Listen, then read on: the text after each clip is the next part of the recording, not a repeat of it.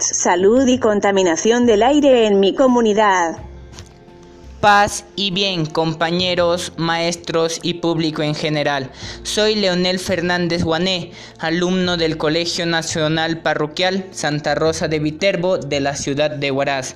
Actualmente la contaminación del aire se ha hecho muy notable en nuestras vidas, por ello se presenta el podcast Salud y Contaminación del Aire en mi comunidad, de forma más clara, explicar de aquel problema ambiental que afecta el entorno donde convivimos. En esta ocasión se expresará mis opiniones y puntos de vista con respecto a este tema. En los siguientes minutos hablaremos de esta problemática, sus causas, consecuencias y cómo es que afecta a nuestra salud. Así que pónganse cómodos y comencemos. En primer lugar, comienzo explicándoles sobre la definición de la contaminación del aire. La contaminación del aire es producida por los contaminantes del aire, es decir, implica a cualquier sustancia que pueda alterar la composición de la atmósfera y que es capaz de producir un daño en nuestra salud como al ecosistema donde habitan los seres vivos. Hay que tener en claro que los altos niveles de contaminación del aire siguen siendo hasta la actualidad altamente peligrosos en muchos lugares del planeta.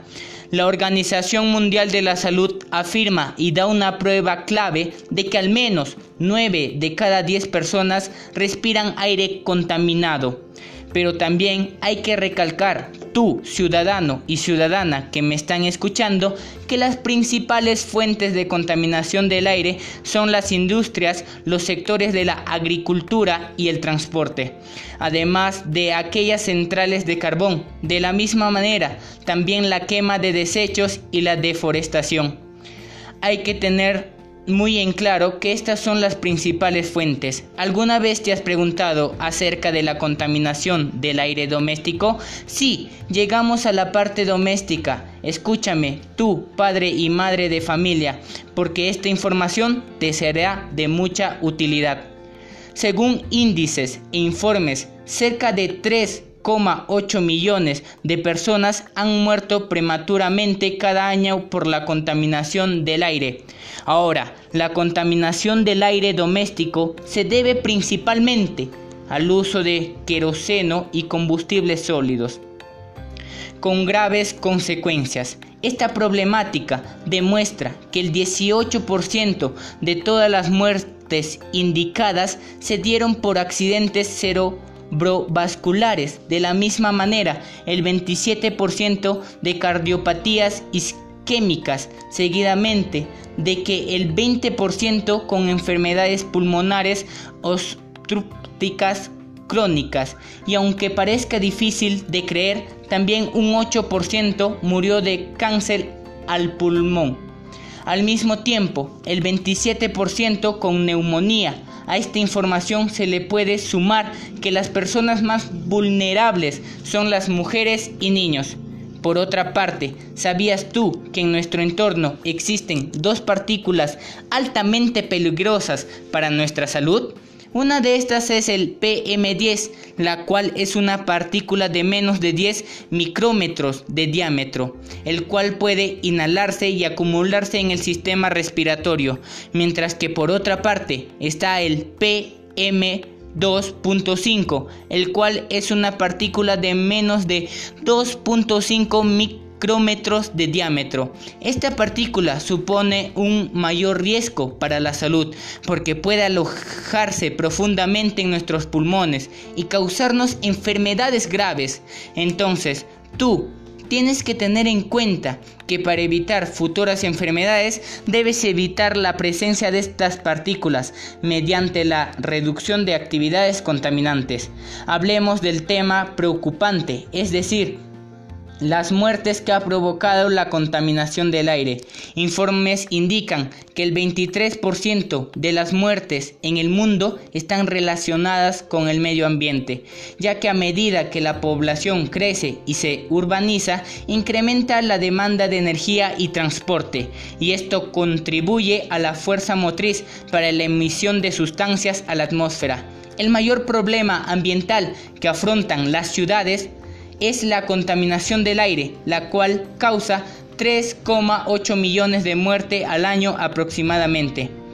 Las enfermedades que puede provocar esta problemática ambiental, es decir, la contaminación del aire, son infecciones respiratorias, como también enfermedades cardiovasculares y hasta incluso un cáncer al pulmón severo. Por ello, quiero a ti, oyente, te vuelvo a repetir, si quieres evitar estos problemas, evita contaminar el aire.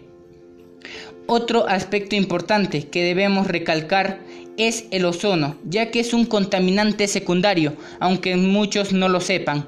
Este se forma a partir de la reacción química de los óxidos de nitrógeno y compuestos orgánicos volátiles en presencia de la luz solar.